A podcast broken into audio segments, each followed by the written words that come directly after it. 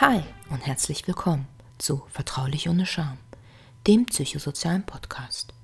Hier findest du als Betroffener und auch Angehöriger sozialrechtliche Informationen, Denkanstöße und Orientierung in schwierigen Lebenslagen.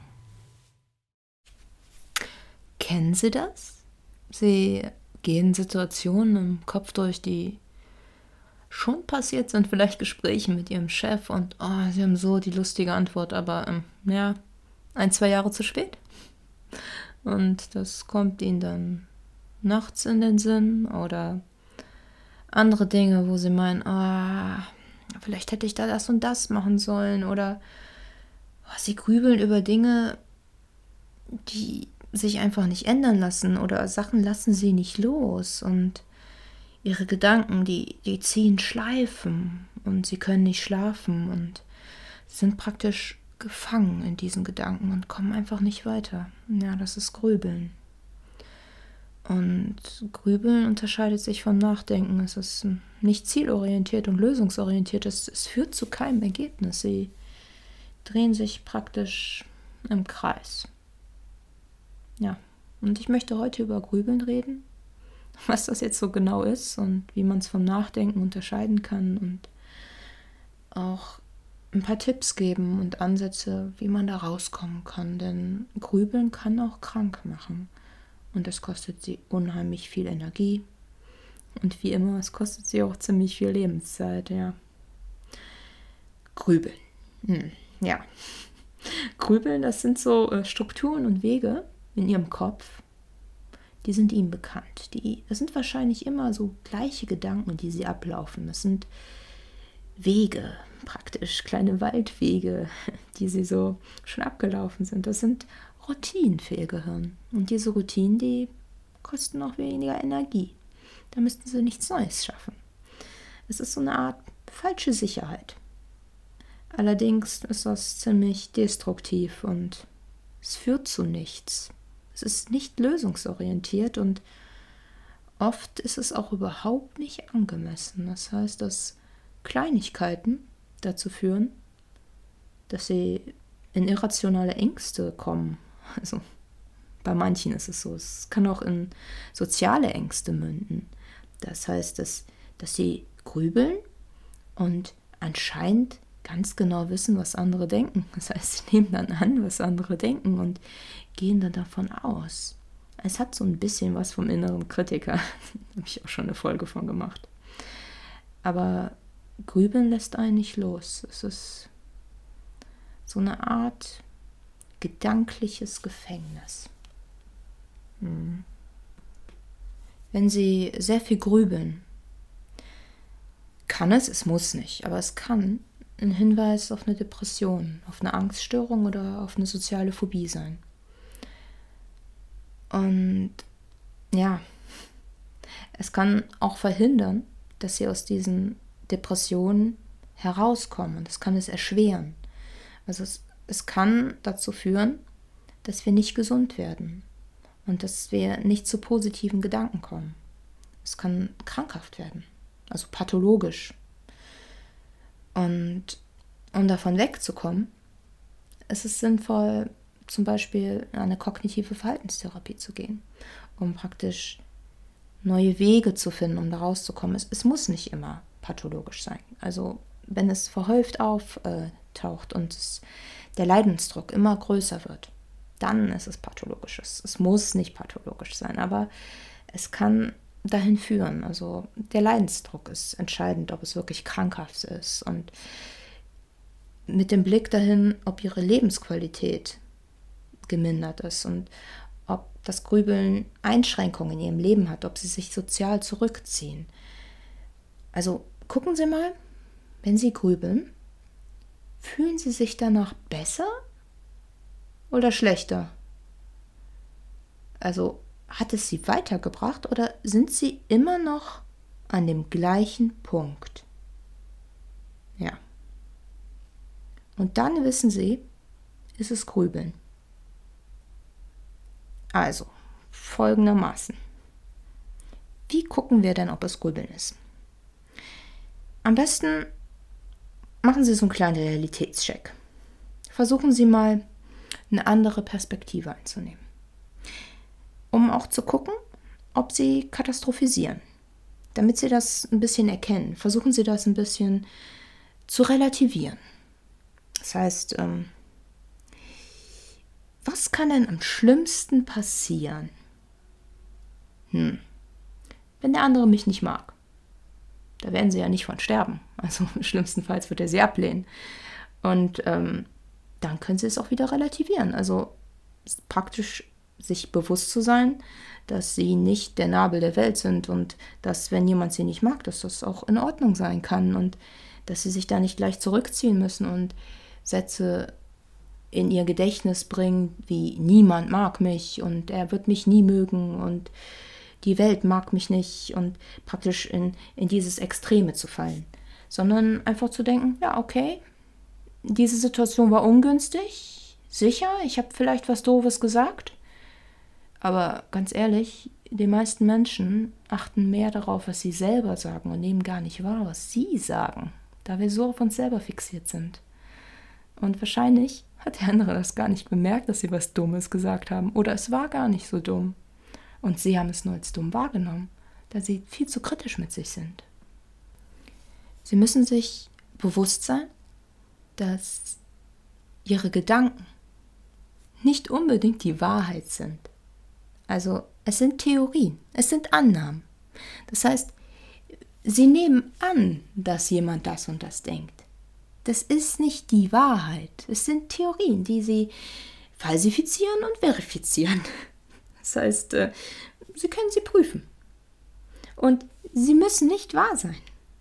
Machen Sie sich bewusst, dass Sie sehr subjektiv denken und dass Sie nicht der allwissende Erzähler sind im Buch, sondern dass es alles aus der Ich-Perspektive erzählt wird. Sie sind in der Ich-Perspektive unterwegs und machen Sie sich das bewusst, dass Sie nicht alles wissen und nicht in den Kopf der anderen hineinsehen. Und diese Gedankenschleifen, die führen immer wieder zum gleichen Punkt. Also es fühlt sich dann einfach wahr an, weil sie es immer wieder wiederholen, denn gleiche Gedanken bestätigen sie praktisch, weil sie immer ein Gespräch mit sich selber führen. Und wenn sie ein Gespräch mit sich selber führen, ja, dann, ähm, dann führt es immer wieder zum gleichen Punkt, dass sie kein äußeren, ähm, äußeres Gespräch haben mit jemandem und äh, Einflüsse haben oder neue Gedanken. Also wenn sich jemand nicht mehr meldet, zum Beispiel aus ihrem Freundeskreis, muss es nicht an ihnen liegen. Also es hat, kann verschiedene äh, Gründe haben. Vielleicht geht es demjenigen nicht gut, er muss mehr arbeiten, es gibt ein familiäres Problem. Es muss nicht an ihnen liegen.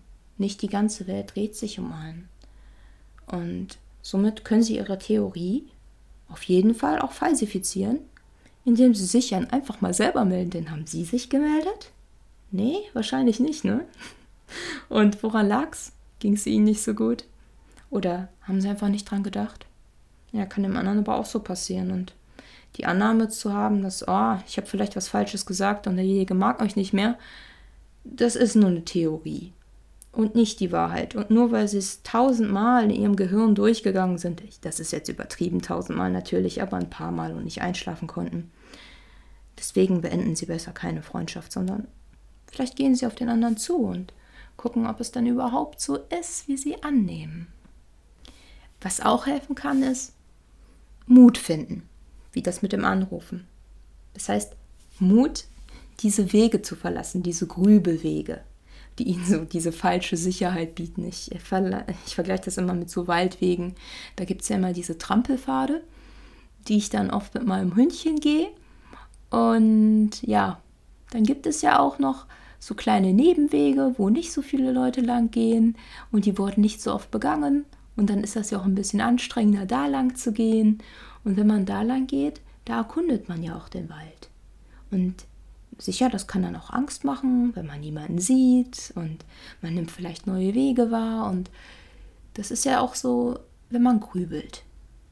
Und wenn man dann sich traut, mal seine Gedankenwege zu verlassen, da kann das natürlich auch passieren, dass man andere Gefühle wahrnimmt. Und das ist auch mutig. Und von diesen Verkopften mal ins Gefühl zu kommen Das ist eine sehr mutige Sache, aber das kann sie auch weiterbringen. Denn auf die Dauer macht dieses Grübeln unglücklich und krank und engt sie immer mehr ein und führt dazu, dass sie nicht mehr schlafen können. Und sie kommen auch einfach nicht weiter. Es erschöpft auch einfach. Man ist einfach so erschöpft davon, immer wieder diese Gedankenkreise zu haben und nicht weiterzukommen, in seinen Gedanken gefangen zu sein. Aber wenn man sich befreien möchte, muss man sich manchmal auch mit unangenehmen Gedanken befassen und mit Strukturen, die vielleicht Sicherheit bieten, aber jetzt nicht mehr sinnvoll sind für sie. Ja, das hört sich jetzt alles ganz schön an. Aber was tun sie denn jetzt? Also der erste Schritt ist, sie müssen das Grübeln erstmal wahrnehmen. Sich wahrnehmen. Merken, wann grübel ich. Also immer wahrnehmen, oh, jetzt kommt wieder der gleiche Gedanke. Ich habe diese kreisenden Gedanken, die nicht weiterführen. Und ähm, mir geht es nicht besser. Es war nicht zielführend.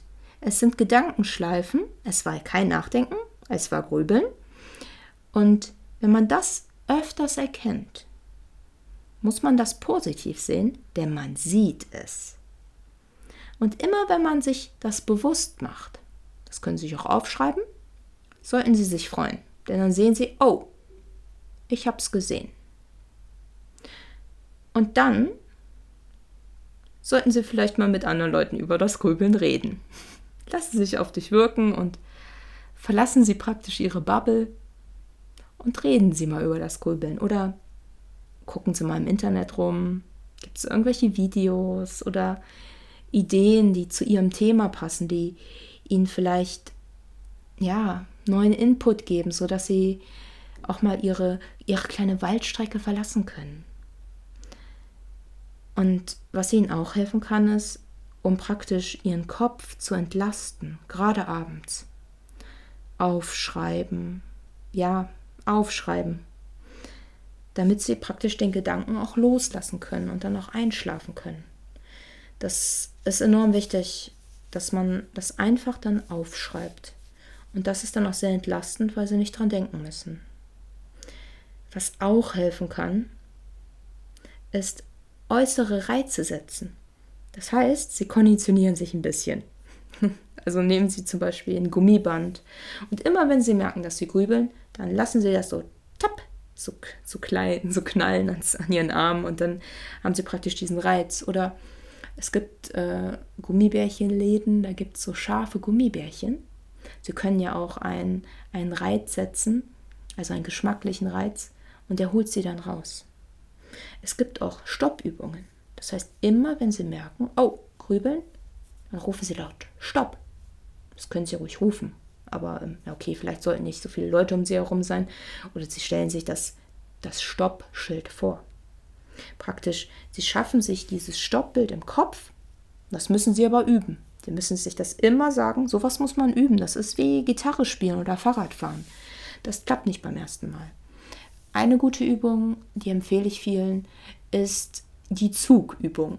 Das heißt, ich erkläre dann meistens, nehmen wir mal an, man ist am Hauptbahnhof. Je nachdem, welche Stadt man ist, sage ich immer dem und dem Hauptbahnhof. Und äh, sie warten auf den Zug.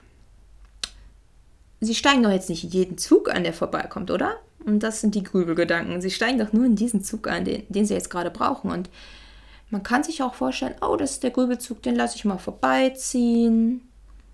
Und dann ist der nächste Zug, ah, der kann auch vorbei. Nee, den brauche ich auch nicht. Und sowas kann man auch üben. Das ist ja wie Klavierspielen und Gitarre spielen. Man muss es wirklich üben.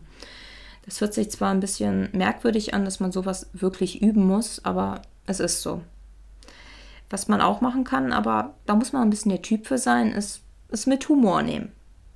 Ich bin eher der Typ, ich hatte auch echt schlimme Gröbeprobleme vor ein paar Jahren und das hat mir auch manchmal den Schlaf geraubt und ich bin ein bisschen mit Humor rangegangen, so, so wie möglich, so, ah, da ist wieder der, ah, ich bewege mich nicht äh, genug, Grübelei, äh, Gedanke und da ist wieder der, und dann habe ich praktisch die ein bisschen einsortiert und in ähm, Chartposition gegeben und ähm, ja, versucht das ein bisschen mit Humor zu nehmen und dann konnte ich die Sache auch wieder lockerer sehen und habe mir dadurch sehr viel Druck genommen.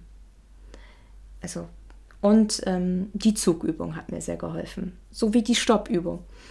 Allerdings, wenn man dann auf einmal Stopp ruft und jemand sitzt neben ein, das kann auch manchmal lustig werden. Somit geht das dann wieder in Humor über. Also, ja, was mir auch oft hilft, ist, ähm, ja, sich bewusst machen, wie klein wir eigentlich sind. Also, das kann einen sehr viel Angst nehmen. Mir hilft es oft, ähm, wenn man zum Beispiel am Meer ist oder in den Bergen und sie nehmen die Berge wahr, die so groß sind und so wunderschön. Ich finde, manchmal sieht es so aus, als, als ob es nicht echt ist, weil es so schön ist. Und dann merkt man, wie klein man ist. Oder nehmen Sie an, Sie, Sie stehen am Meer und diese Ehrfurcht ist eine positive Ehrfurcht und diese Demut und das ist auch ein schönes Gefühl und ah, ich, ich finde das einfach unheimlich schön und es ist so entlastend, dass man ähm, dann wahrnimmt, wie klein man eigentlich ist und dass das alles gar nicht diese große Wichtigkeit hat und das nimmt unheimlich Druck und das hilft mir sehr und so kann man alles sehr viel entspannter sehen und ja, das hilft mir sehr beim Grübeln. Und jedem hilft etwas anderes. Am besten, Sie probieren ein paar Dinge aus und dann bleiben Sie ein bisschen dran. Versuchen Sie mal vier Wochen dran zu bleiben. Das ist so ähnlich wie wenn man Antidepressiva nimmt, wenn man eine Depression hat. Da muss man auch erst mal vier, sechs Wochen dranbleiben und zu gucken, ob es wirkt. Man, muss Geduld haben und man muss es üben. Es ist nicht alles von hier auf jetzt, denn das Grübeln machen sie ja wahrscheinlich auch schon ein paar Monate und ein paar Jahre. Das haben sie auch nicht von hier auf jetzt, kam das auf einmal. Das muss man einfach ein bisschen einüben, aber glauben Sie mir, das lohnt sich. Es, es, lohnt sich enorm. Sie haben enorm mehr Kraft und mehr Lebensqualität und sie befreien sich von einem inneren Käfig. Was auch sehr hilft, das habe ich ja vorhin schon ein bisschen erwähnt, dass man sich bewusst macht, dass die meisten Menschen gedanklich eher bei sich sind. Das heißt, sie müssen gar nicht so oft nachdenken, ob irgendjemand was Negatives über sie denkt und selbst dann ist es ja auch gar nicht so schlimm. Und das ist sehr erleichternd, dass die meisten eher mehr bei sich sind und gar nicht bei ihnen. Also sie können auch niemanden in den Kopf sehen. Und meist denken die Leute auch gar nicht so viel über sie. Und selbst dann, es ist auch nicht schlimm, wenn jemand sie mal nicht mag. Das ist gar kein Problem. Und das ist völlig in Ordnung. Und damit dann auch fein sein. Und das annehmen, dass es in Ordnung ist. Was auch helfen kann, das hilft einer Freundin von ihr sehr. Die hat die Meditation für sich entdeckt und sie nimmt sich dann wahr, macht Achtsamkeitsübungen und findet dann einen unheimlichen Ausgleich und findet eine unheimliche Ruhe in sich selber. Meditieren ist jetzt nicht für jeden etwas. Für manche ist das ein bisschen schwierig.